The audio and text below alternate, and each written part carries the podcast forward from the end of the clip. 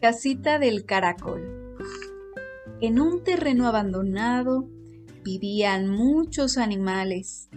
Entre ellos vivía un gusanito que no tenía casa. Un día el gusanito decidió ir a la casa de otros animales para pedirles que lo dejaran vivir con ellos.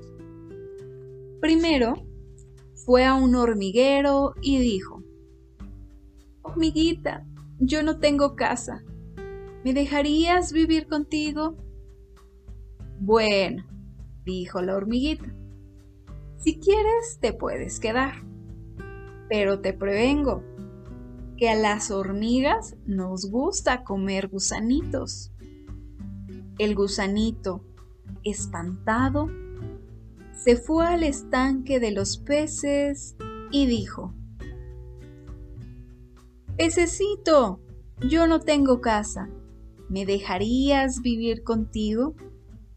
Bueno, dijo el pececito, si quieres te puedes quedar, pero te prevengo que a los peces nos gusta comer gusanitos.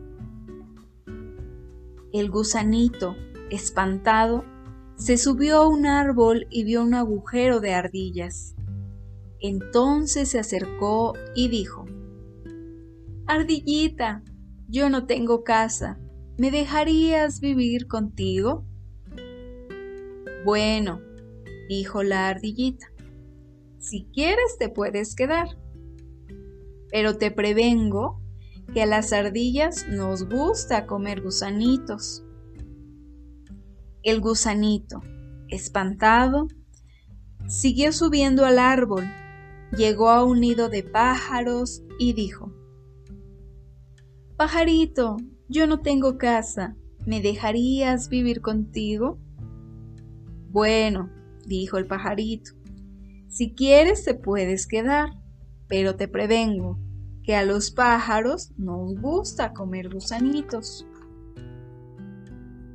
El gusanito, espantado, se cayó del árbol y encontró a un duendecillo que le dijo, Amiguito, yo no tengo casa, ¿me dejarías vivir contigo?